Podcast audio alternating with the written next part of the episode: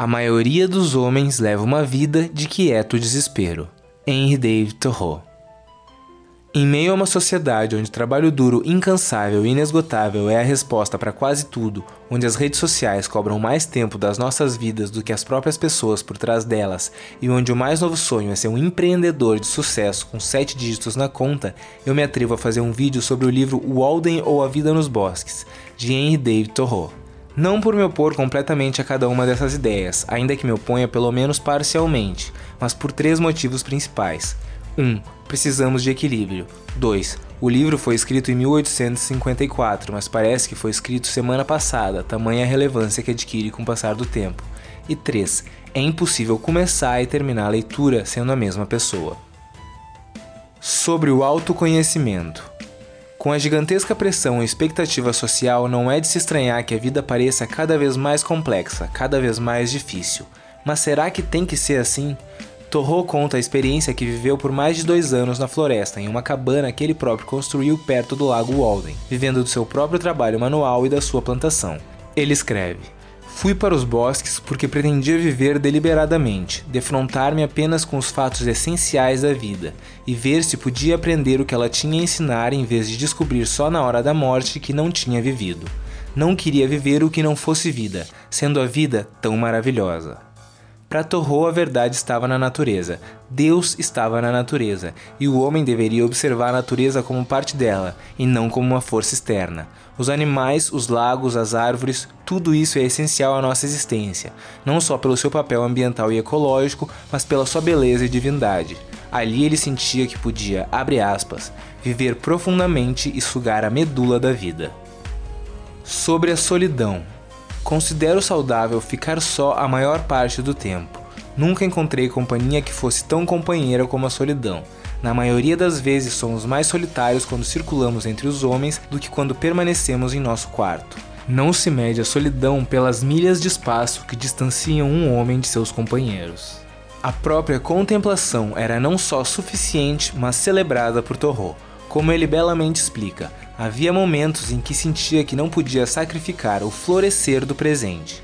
Assim via que passar a manhã inteira sob o sol ouvindo o cantar dos pássaros e sorrindo em silêncio sem contar as horas nem se preocupar com o dia da semana é uma das coisas mais engrandecedoras que se pode fazer.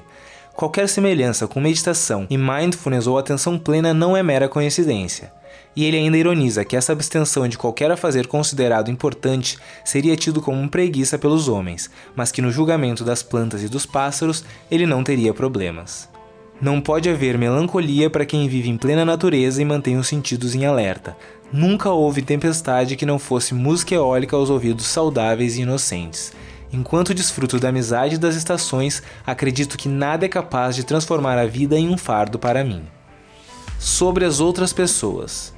Torro não viveu como um ermitão, ou seja, não se isolou completamente. Ele entendia a importância da companhia humana e, mesmo morando a 1600 metros do seu vizinho mais próximo, visitava moradores do bosque de tempo em tempo e recebia visitas não só deles, mas também de viajantes, lenhadores, caçadores, escravos fugitivos e filósofos, além de frequentar a cidade quando necessário.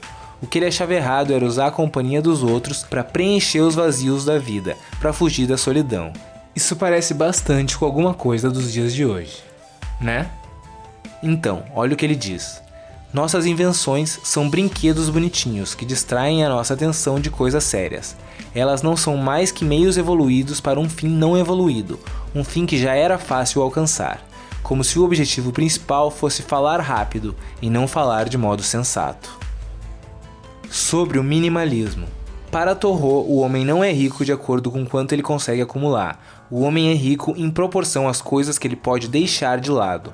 Vivendo na sua cabana nos bosques, ele percebeu que podia não só sobreviver com cada vez menos, mas viver melhor dessa maneira. Ideia que ressurgiu com força total recentemente.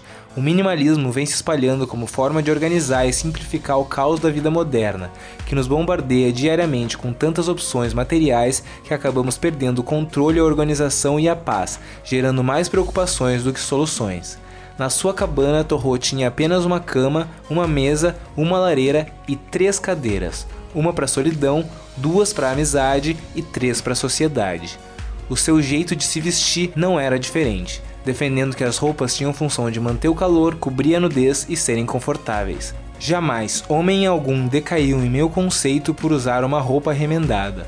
No entanto, tenho certeza que os homens geralmente se preocupam mais em ter roupas elegantes ou pelo menos asseadas e sem remendos do que em ter uma consciência limpa.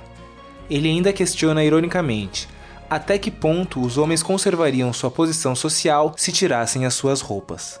E até na forma de se alimentar, Torro incluía o minimalismo, propondo e praticando períodos de jejum, pulando os cafés da manhã e até fazendo somente uma refeição ao dia, prática que tem cada vez mais seus benefícios comprovados pela ciência.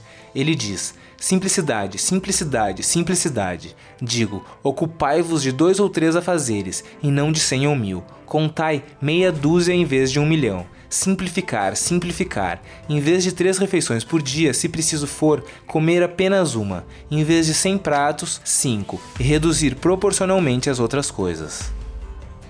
Sobre a desobediência civil.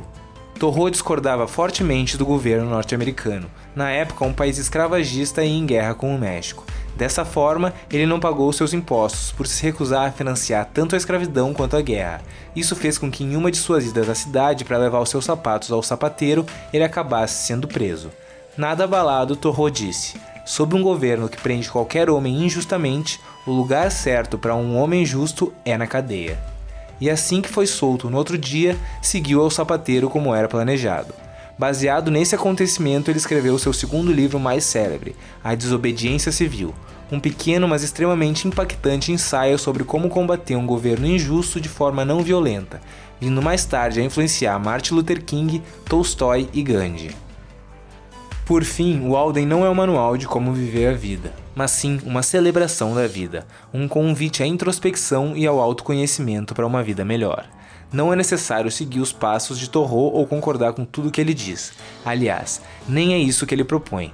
Cada um deve buscar o que é verdadeiro para si, seja morar numa floresta por dois anos ou até ser, de fato, um empreendedor de sucesso consciente. Na conclusão do livro, uma passagem lapida e finaliza de forma perfeita o seu pensamento.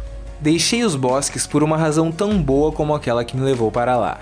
Talvez por me ter parecido que tinha várias vidas para viver, não podendo desperdiçar mais tempo naquela. É impressionante a facilidade com que insensivelmente caímos numa determinada rotina e estabelecemos para nós um trilho batido. Com a minha experiência aprendi pelo menos isto.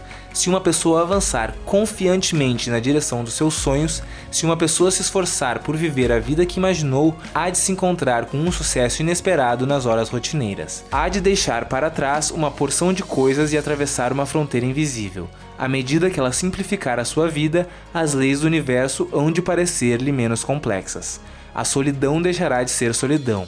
A pobreza deixará de ser pobreza. A fraqueza deixará de ser fraqueza. Eu não consigo expressar em palavras a importância que o Walden tem para mim e a que acredito que tenha para o mundo em que vivemos. Espero sinceramente que eu tenha conseguido expressar com esse vídeo. O link do livro está na descrição. Comprando por esse link você ajuda o canal sem gastar nenhum centavo a mais. E para quem gosta do meu trabalho, peço que dê uma olhada no meu Apoia-se, que também está na descrição. Qualquer contribuição é bem-vinda. Se você gostou do vídeo, deixa o like, compartilha, se inscreve no canal e ativa o sininho para receber notificação a cada vídeo novo. Ainda vem muito pela frente.